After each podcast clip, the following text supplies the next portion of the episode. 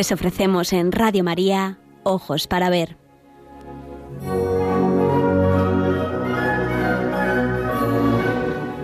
Con la dirección de María Pilar Carderera.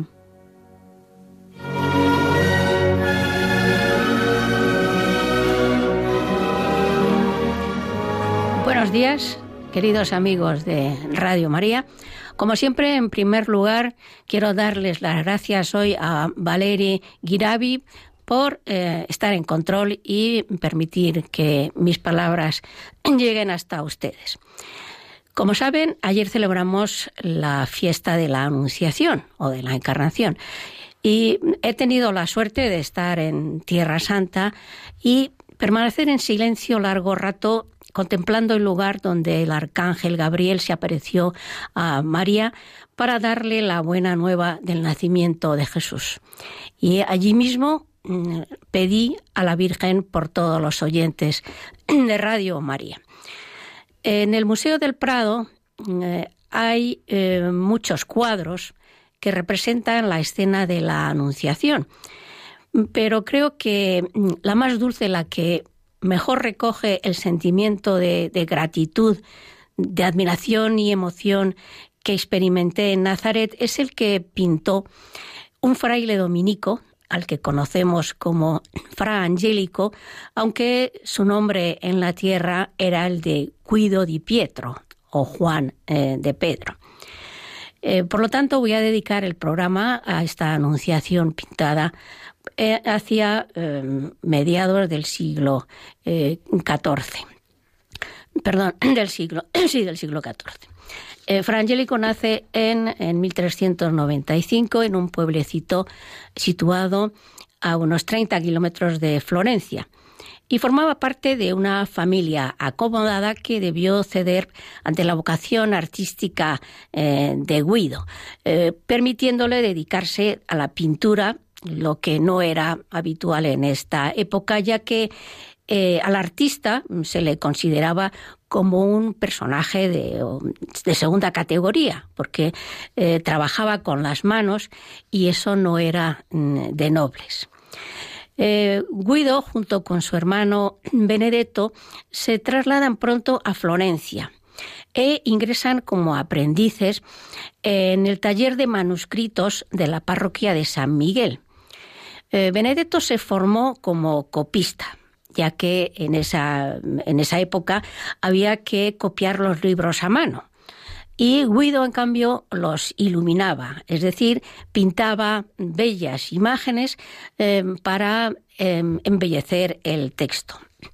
Estos libros estaban destinados tanto a la devoción particular como a las iglesias y a los eh, conventos. Eh, sabemos por los eh, socorridos eh, registros de los diversos gremios que trabajaban en la ciudad que en 1417 aparece ya inscrito como pintor en la Compañía de San Nicolás de la iglesia florentina del Carmine, una de las más importantes de Florencia. Guido es un hombre de profunda fe religiosa y junto con su hermano va a ingresar en el convento de Santo Domingo en Fiesole. Eh, Fiesole es un hermosísimo pueblo situado en las orillas cercanas a Florencia, dominando el valle del Arno. Desde este momento se le eh, conocerá como Fray Giovanni da Fiesole o Fray Juan de Fiesole. Comenzará para el religioso su periodo de formación. Es un primer año de noviciado en el que no se le permite más actividad que el estudio.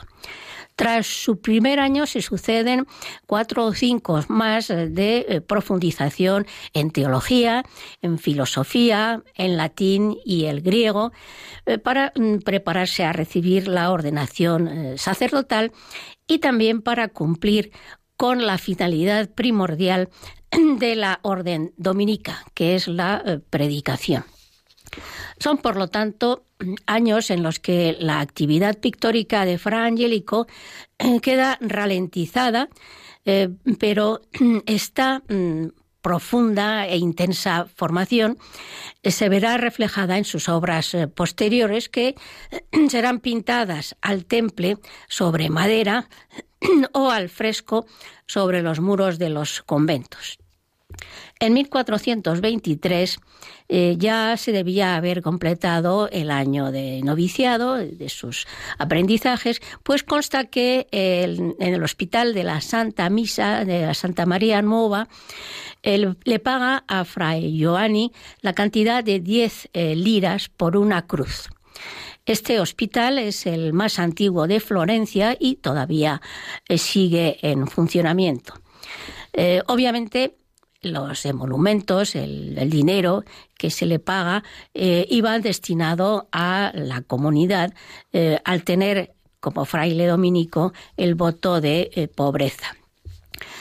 poco a poco retoma los pinceles y es en este momento, hacia 1425-1426, cuando pinta la Anunciación del Prado.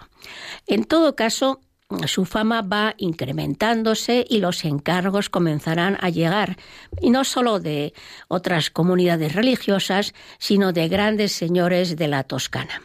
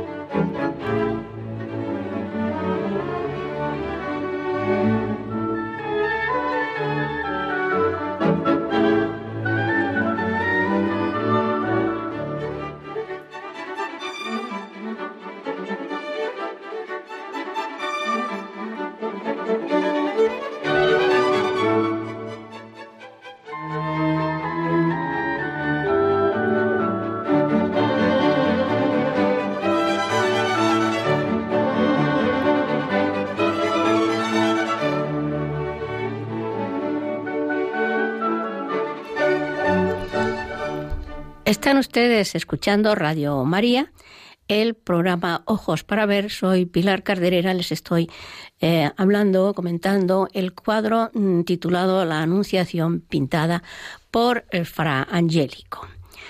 Em, bien, Fra Angélico, a pesar de ser eh, conocido como uno de los grandes artistas eh, del Renacimiento, no es un mero pintor, sino que a lo largo de su vida ostentará cargos de suma importancia en la orden eh, de los dominicos, ya que en 1435 es vicario del prior de Fiesole y más tarde se le nombra síndico mm, que trata de los asuntos particulares de los monjes y llega incluso a ser prior del eh, monasterio de Fiesole donde había ingresado como novicio.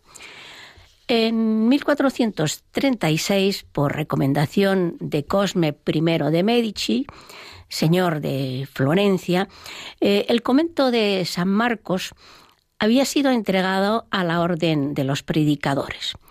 Y dos años después se traslada nuestro fraile a este convento de San Marcos, donde el eh, arquitecto Michelozzo había comenzado la reconstrucción y ampliación del edificio, dotándolo de elegantes y bellas formas mm, renacentistas. Eh, Fra Angélico va a dejar allí su obra capital, el altar mayor de la iglesia y la decoración al fresco de las paredes del claustro y sobre todo, muy importante también, de las celdas de los monjes. Se trata de un colosal encargo que necesitó obviamente de la colaboración de discípulos y eh, o ayudantes. Eh, en las paredes va a pintar al fresco en cada una de las celdas individuales de los mm, frailes eh, temas evangélicos o escenas de la vida de Santo Domingo con el único fin de servir a la meditación de los frailes. Mm, aunque ahora es un museo, es realmente emocionante asomarse a estas celdas donde durante eh, tantos siglos elevaron los monjes su espíritu y su oración hacia Dios, contemplando esas escenas que, como dijo el tratadista Vasari en el siglo XVI, son tan hermosas que parecen realizadas en el cielo. Eh, en varias eh, ocasiones nuestro artista acude a Roma llamado por los papas. El Papa Eugenio IV le encarga la decoración de la capilla del Santísimo Sacramento, que desgraciadamente eh, no existe ya, desapareció. pero mejor fortuna corrieron los frescos destinados a dedicados a, alabar a San Esteban y San Lorenzo en la capilla Nicolina que realiza Fra Angelico por encargo del Papa Nicolás V. Nicolás V fue un importante humanista y hombre del Renacimiento que fundó la Biblioteca Vaticana, una de las mejores del mundo. Eh, Fray Juan de Fiesole, Fray Giovanni, Fra Angelico, muere el 18 de febrero de 1455 en la ciudad eterna, mientras eh, trabajaba en el convento de los dominicos de Santa María Sopra Minerva, donde se encuentra todavía enterrado, se puede ir a, rezar ante su eh, tumba. Y sobre su lápida sepulcral está esculpido el retrato del pintor amortajado con el hábito dominico y puede leerse el siguiente epitafio eh, que posiblemente fuera encargado por el Papa Nicolás V que tanto admiraba su arte. Eh, dice así. Aquí reposa el apreciado pintor Fra Giovanni de la Orden de los Predicadores. Tenéis que valorarme no como un segundo Apeles. Apeles, hago un inciso, era un famoso pintor de la Grecia clásica Bien, tenéis que valorarme no como un segundo apeles, sino por mi entrega a Jesucristo. Algunas obras perduran en la tierra y otras pertenecen al reino de los cielos.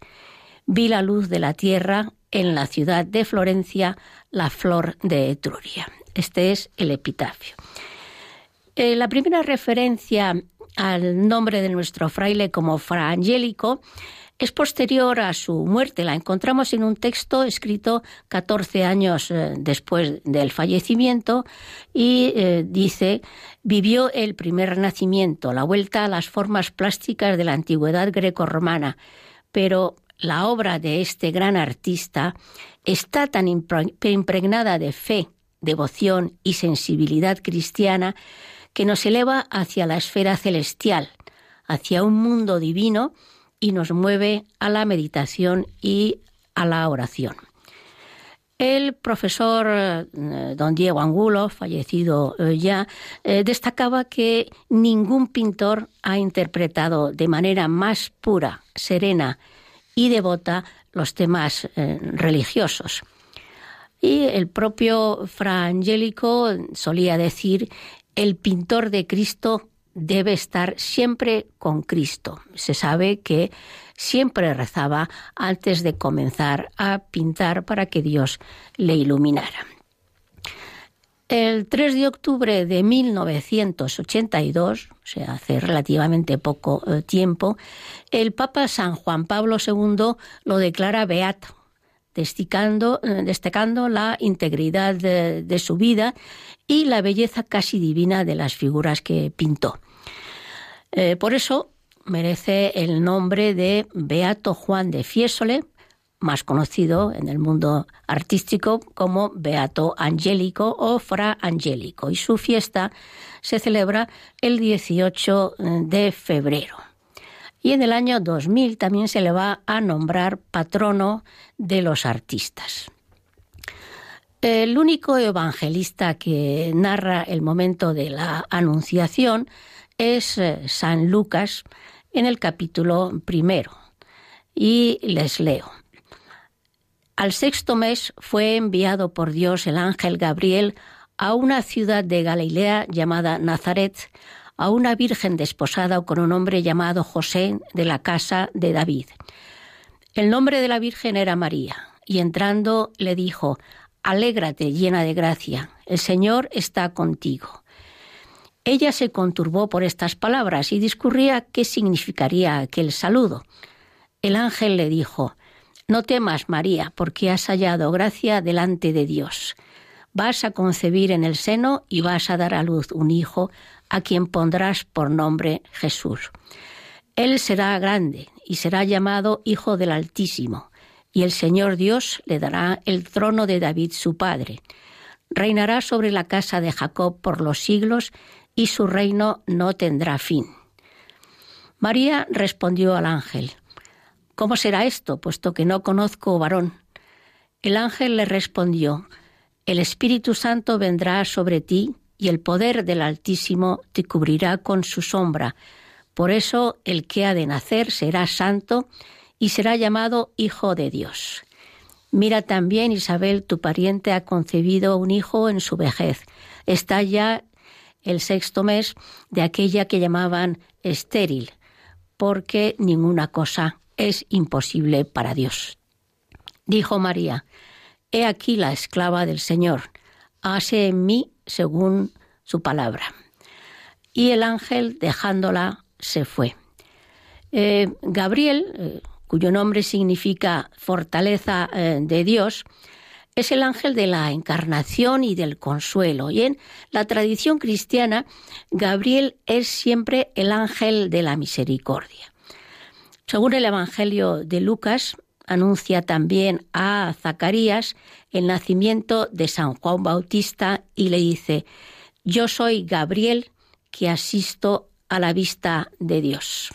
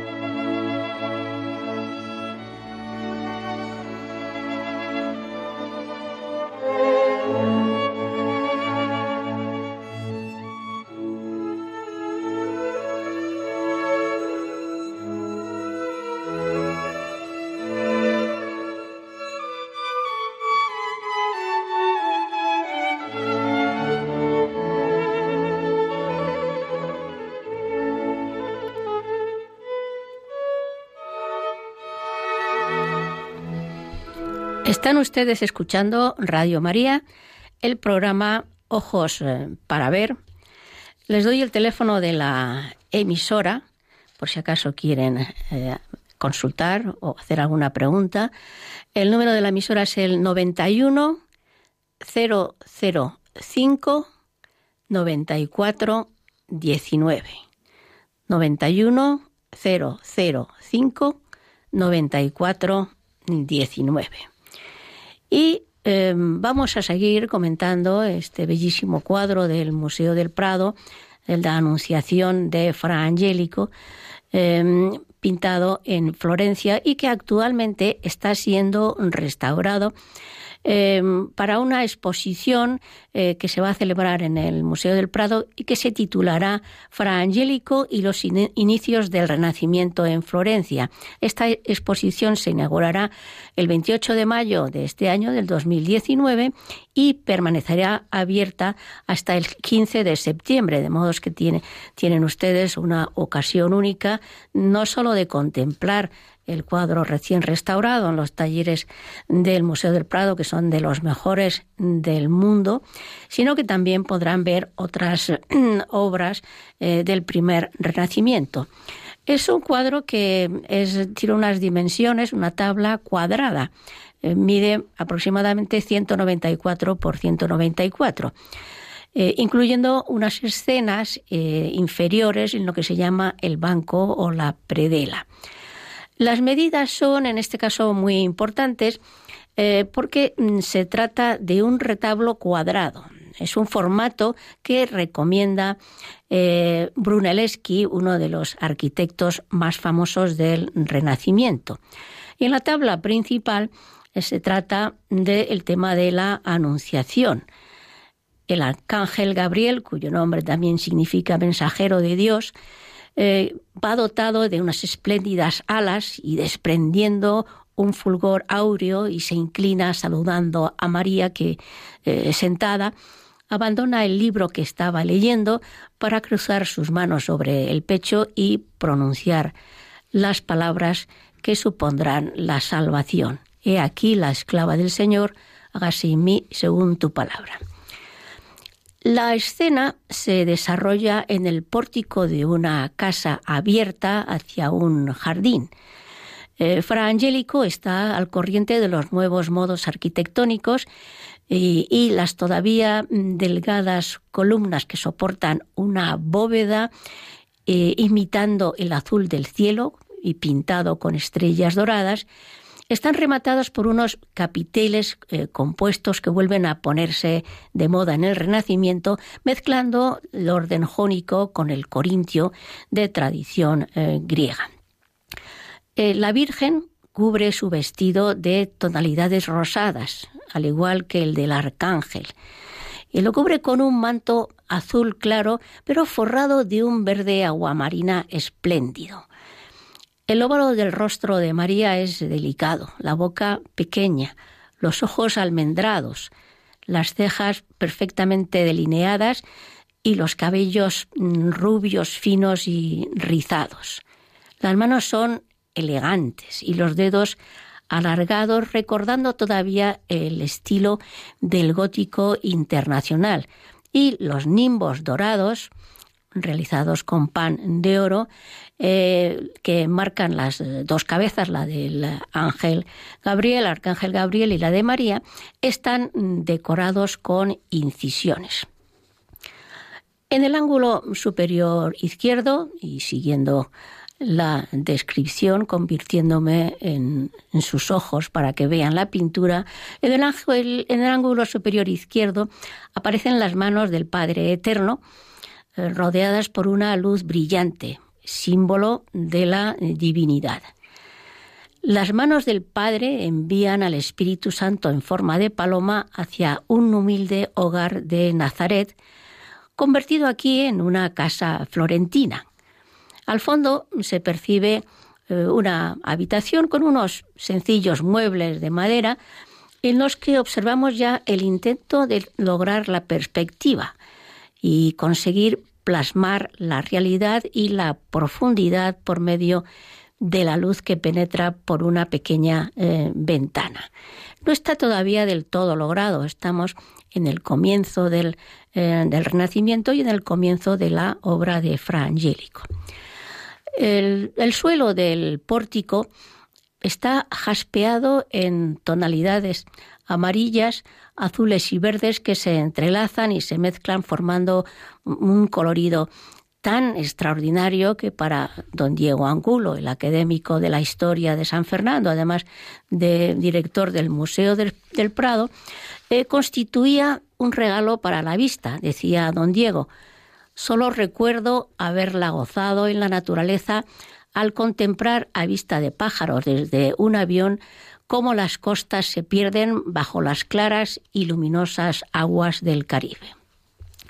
Sobre la eh, estilizada columna que separa la Virgen y el Arcángel en un óculo redondo aparece un rostro que será posiblemente también el del Padre Eterno y que eh, dirige su mirada hacia el espectador, hacia nosotros. Y ligeramente más eh, abajo, a la derecha sobre el capitel, está posada una golondrina. Eh, recuerden ustedes que estamos hablando de un pintor que mm, a su vez es un fraile dominico y el hábito de los dominicos es blanco y negro. La presencia de esta sencilla mm, avecita que casi pasa desapercibida podría tener otra explicación, la que nos aporta el profesor don Adolfo Sarabia en el libro de cinco anunciaciones en el Museo del Prado, donde afirma que la golondrina es el emblema de todo el cuadro. Blanco el pecho, blanco de gozo por la encarnación del Eterno en el cuerpo de un hombre, más negro de luto también al anunciar los dolores de la pasión que ha de pagar por los pecados de todos los hombres. Recuerda también eh, Sarabia los versos que se recitaban con la llegada de las primeras golondrinas en primavera, eh, que decían, Avecilla peregrina, vengo de tierra africana, soy la que quitó la espina que la ingratitud humana puso en la frente divina. Y más tarde mm, añade, eh, también haciendo alusión al plumaje blanco y negro de las golondrinas. Y así fue, ya para siempre son mis colores, los que lleva la Virgen de los Dolores. Una túnica blanca cual la pureza, un, un manto de luto de la tristeza.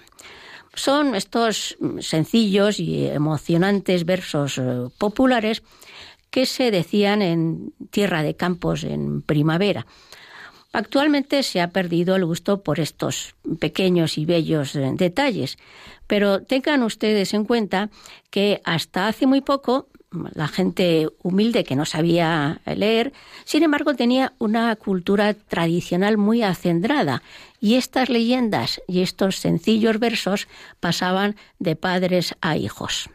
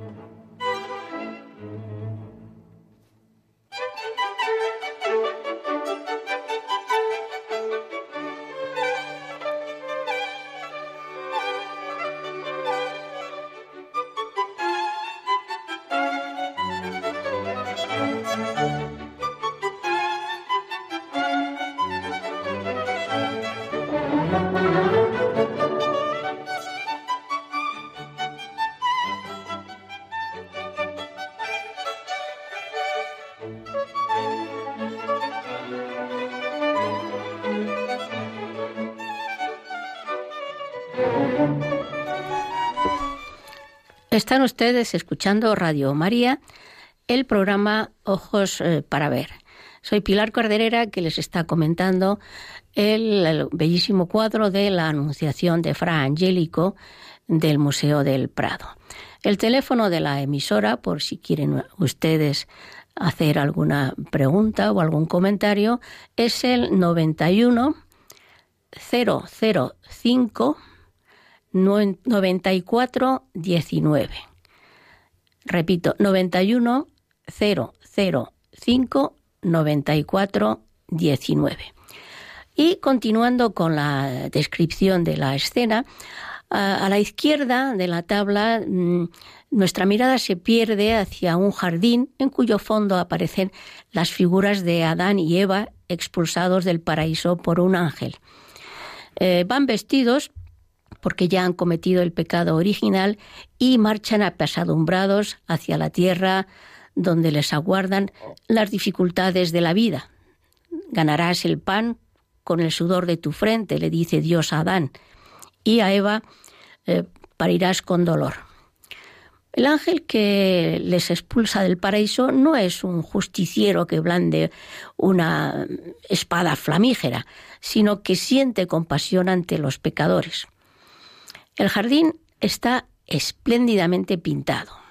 Se entremezclan, eh, plantas, flores y árboles dibujados con un detalle exquisito.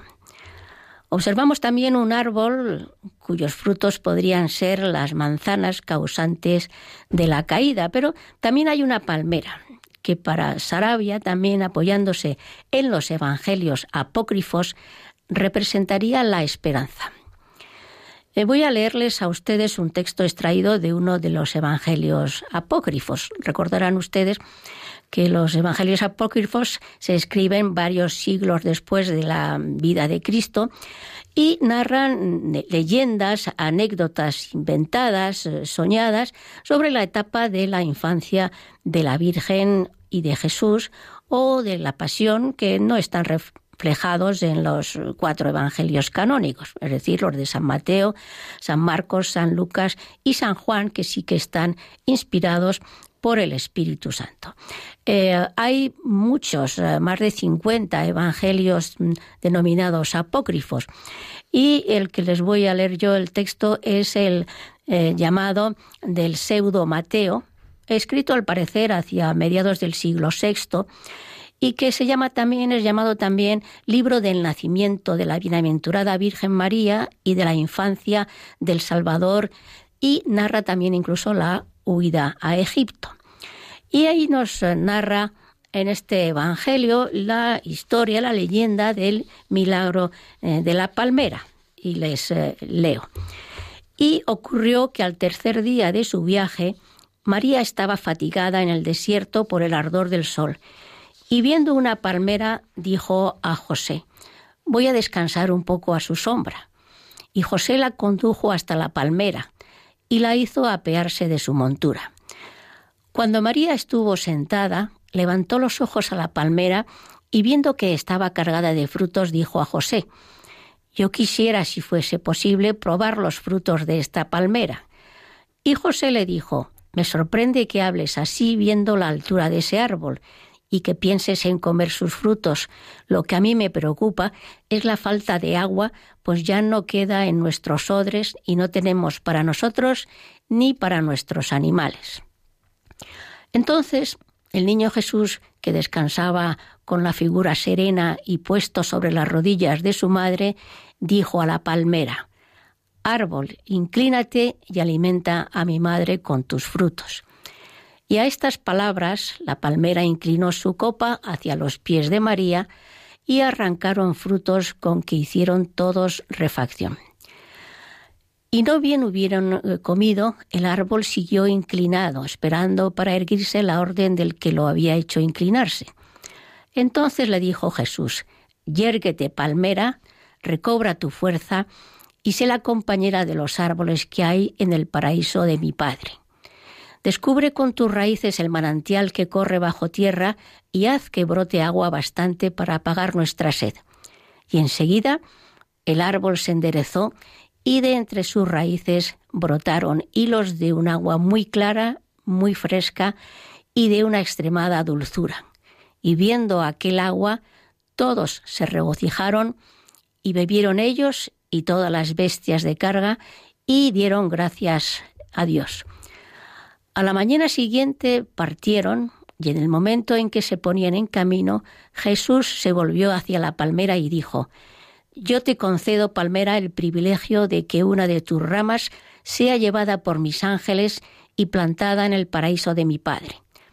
Te quiero conferir este favor para que se diga a aquellos que hayan vencido en cualquier lucha, has obtenido la palma de la victoria.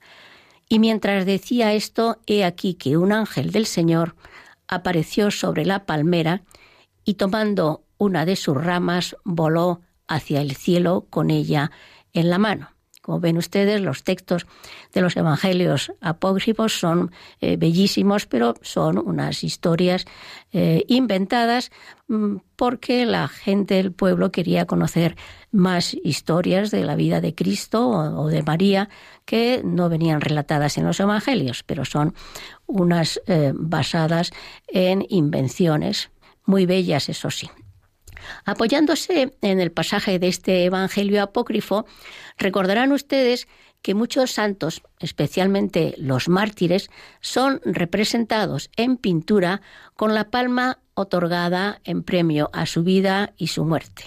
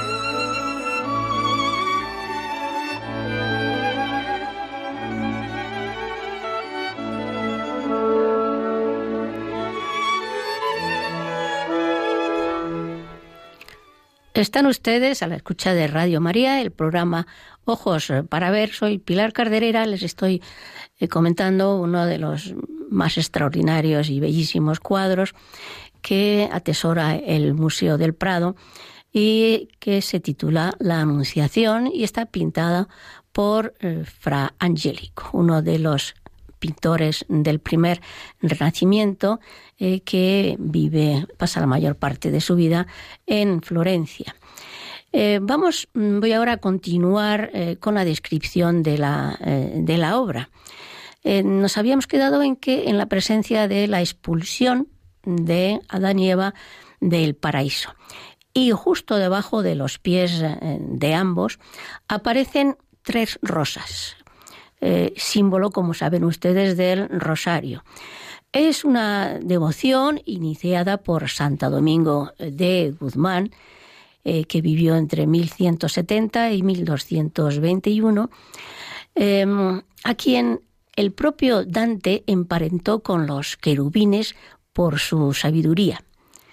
La palabra rosario significa corona de rosas y cada Ave María es una rosa para la Virgen y el rosario es la corona completa que se le ofrece. Mm, desde muy antiguo, aproximadamente se cree que en torno al año 800, surge la devoción del rezo del rosario, pero de un modo diferente del actual. actual. Los monjes de los monasterios recitaban lo que se llama el salterio, es decir, el libro que contiene 150 salmos. Pero como la mayoría de los fieles no sabían leer, se les enseñó a rezar 150 Padres Nuestros en vez de los 150 salmos, y estos 150 se convirtieron en 150 Ave Marías en honor de la Madre de Dios. Por eso se le llamó el Salterio de la Virgen María. Y para facilitar el rezo, los fieles hacían nudos en una cuerda o ensartaban en ellas piedrecillas o cuentas para llevar eh, el, número de Ave María rezado. El Papa San Pío V, que también perteneció a la Orden de los Dominicos, establece y recomienda el rezo del rosario tal y como se realiza en la actualidad. Y en eh, su bula de 1569 nos da la perfecta definición del rosario. Eh, dice así, el rosario o salterio de la Santísima Virgen es un modo piadosísimo de oración al alcance de todos. que consiste en ir repitiendo el saludo que el ángel le dio a María, interponiendo un Padre Nuestro entre cada diez Ave Marías y tratando mm, de ir meditando, eh, mientras tanto, en la vida de nuestro Señor. Em, es pues una oración verbal y mental. Eh, pero durante el pontificado de San Pío V tiene lugar la célebre batalla de Lepanto entre las fuerzas turcas y las fuerzas cristianas unidas en lo que se ha llamado la Liga Santa, formada por el Papa, España y Venecia, y la flota eh, estaba al mando de don Juan de Austria, hermano del rey Felipe II.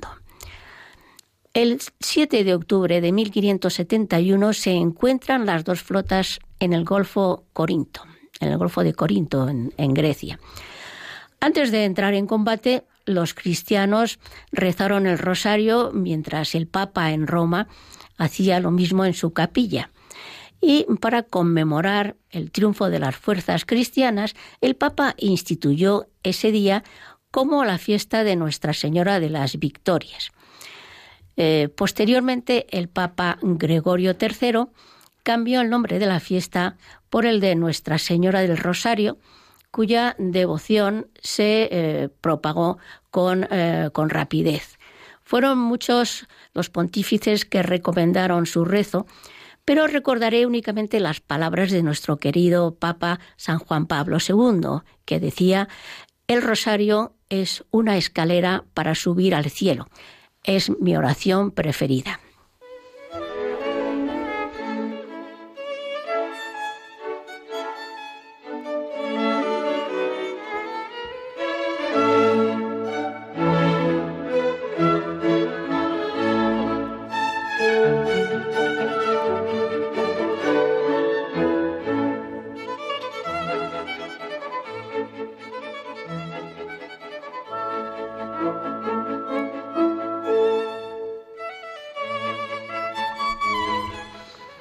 Están ustedes a la escucha de Radio María, el programa Ojos eh, para Ver. Soy Pilar Carderera y estoy comentando el cuadro de la Anunciación de Fra Angélico. Eh, creo que Dolores de Madrid quería intervenir en el programa. Eh, buenos días, Dolores.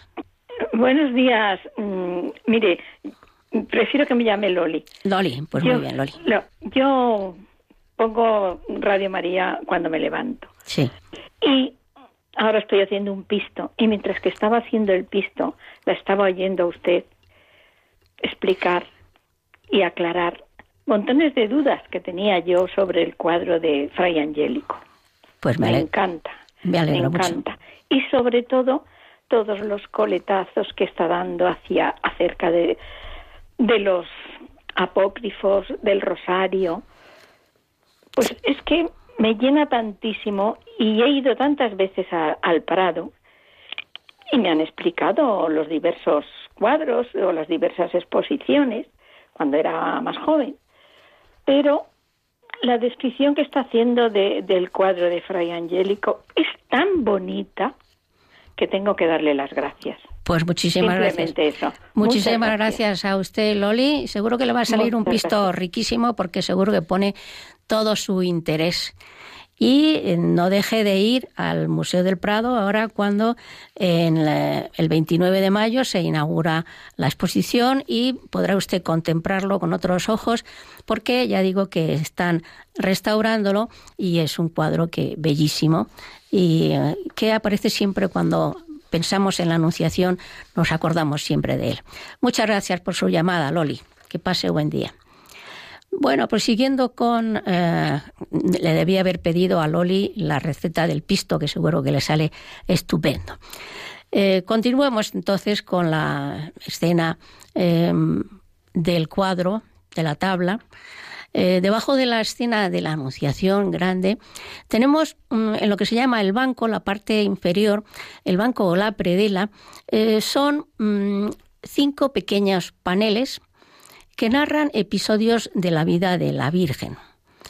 Y eh, de izquierda a derecha, y cronológicamente les voy a decir, primero, en primer lugar está el nacimiento de la Virgen, y a través de un pórtico observamos cómo Santa Ana, que descansa del parto en la cama, recibe en sus brazos a la recién nacida. A la derecha de este pórtico se encuentra una escena, en la misma tablita, pero se encuentra una escena ya posterior, bastante posterior. Se trata de los desposorios. Y San José sostiene en sus manos la vara florecida que le designa como esposo de la Virgen mientras que en un ejercicio de realismo, uno de los pretendientes rechazados eh, rompe furiosa su vara, que no había eh, florecido y por lo tanto no es el escogido. Al fondo eh, cierra la composición una iglesia de, arquitectura todavía medieval. En la segunda tabla pequeña está bien narrada la visitación de la Virgen a su prima Santa Isabel. Las dos eh, figuras eh, ocupan el centro de la escena y María, como saben ustedes, entona el hermoso canto del Magnificat. Mi alma magnifica al Señor y exulta de júbilo mi espíritu en Dios mi Salvador, porque ha mirado la humildad de su sierva. Por eso todas las generaciones me llamarán bienaventurada, porque ha hecho de mí maravillas el poderoso cuyo nombre es santo. Mientras tanto, nuestra mirada se pierde en la lejanía por las suaves colinas y los esbeltos cipreses de la Toscana, iluminados por la tenue luz del amanecer. Y a la derecha se repite el modelo del pórtico ya utilizado en la tabla grande la, de la Anunciación. Eh, la escena mm, tercera eh, nos narra la, adoración de los magos. Y la madre y el niño ocupan, por supuesto, el lugar principal de la composición, y bajo un edificio en construcción.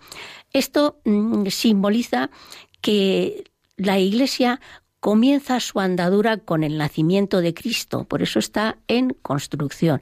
Va a hacerla eh, Cristo.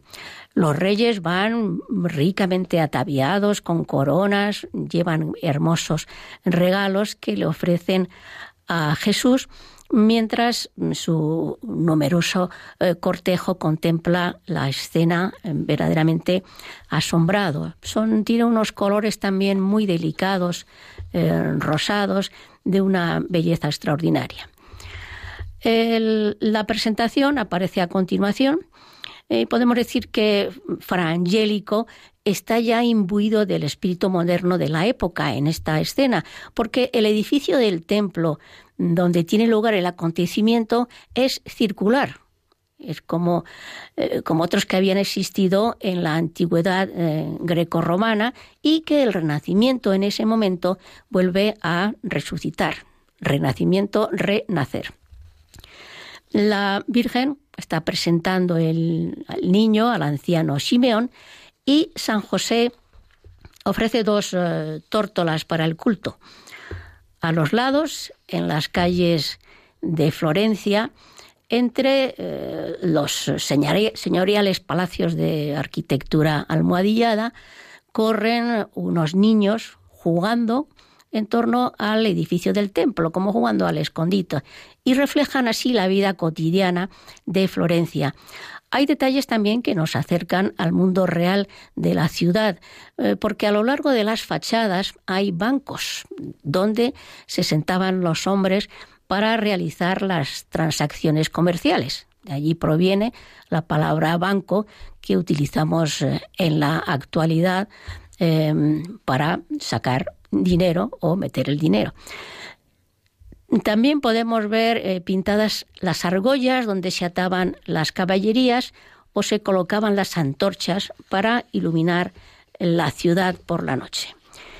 Y doy paso ahora a Carmen de La Coruña. Carmen, buenos días. buenos días, buenas tardes. Buenas tardes. Buenos días, no, buenos días. Ya son tardes, casi sí. Bueno. Pues entonces buenas tardes, perdón, buenas tardes. Sí. ¿Qué me quería usted contar, Carmen? Que, el Señor es grande, que siempre está con nosotros. Le quiero dar gracias al Señor y a la Virgen María, que ayer enterré a mi madre, ¿sabe? Ahí tenemos el funeral de siete y media y ya lo enterramos. Vaya por Dios, pues rezaré por, por ella. Y además yo mañana eh, parto para Zaragoza y le aseguro que además de rezar eh, para todos los amigos de Radio María, rezaré especialmente eh, por usted y por su madre, que seguro que está ya en el, en el cielo. Un abrazo muy fuerte de todos los que están aquí en control, que también me hacen señas para usted. Y que Dios la, la ayude y la consuele. Bien, esperemos que eh, se consuele pronto, porque la pérdida de una madre es verdaderamente tremenda. Y poco a poco va uno recordando los momentos, eh, los momentos alegres que pasamos junto con, con, ella. Y siguiendo precisamente la, la, descripción del cuadro, la última de las escenas pequeñas narra el tránsito de la Virgen, es decir, eh, la dormición, eh, la horizontalidad mm, queda subrayada por la figura yacente eh, de María, eh, que está rodeada por un grupo numeroso de personas. Destacan mm, la figura de Cristo en el cielo, que como había mm, prometido a su madre, según los evangelios apócrifos, viene a recoger su alma transformada en una niña recién nacida. Vemos también a San Pedro, por supuesto, cabeza de la Iglesia, leyendo un libro de oraciones. Y a San Juan, el discípulo que recibió como madre a María en el momento de la crucifixión y que porta la palma del martirio cortada de la palmera que había ofrecido sus frutos a la Sagrada Familia durante la huida a Egipto. Em, es eh, una obra excepcional, mm, digna desde luego de un museo de, un museo como con la categoría del Prado. Em, tiene un colorido extraordinario y es una composición muy muy equilibrada y serena en la que todavía, como digo, se advierten algunas impericias en el estudio de la perspectiva, pero las luces y las sombras comienzan ya a invadir el escenario de un modo real. El colorido de la paleta es de suaves tonos claros en rosa alternando con brillantes azules, lapislázuli del manto de la Virgen, los cremas también de la arquitectura o la hermosísima gama de verdes del más oscuro hasta el claro agua marina, el jardín del paraíso está espléndidamente representada. En primer término, tenemos unas pequeñas eh, clavelinas hermosísimamente realizadas. Y mm, como ya les he, comentado, eh, a Carmen, a la que vuelvo a reiterar mi, un abrazo muy fuerte. Eh, si Dios quiere, mañana viajaré a Zaragoza y en la Basílica del Pilar rezaré por todos ustedes, queridos amigos de Radio María, ante la Virgen de mi patrona, de la Pilarica. Y les deseo a usted, eh, Carmen, que la Virgen les le ayude y le consuele, y a todos ustedes que pasen una feliz eh, semana. Muchas gracias y buenos días.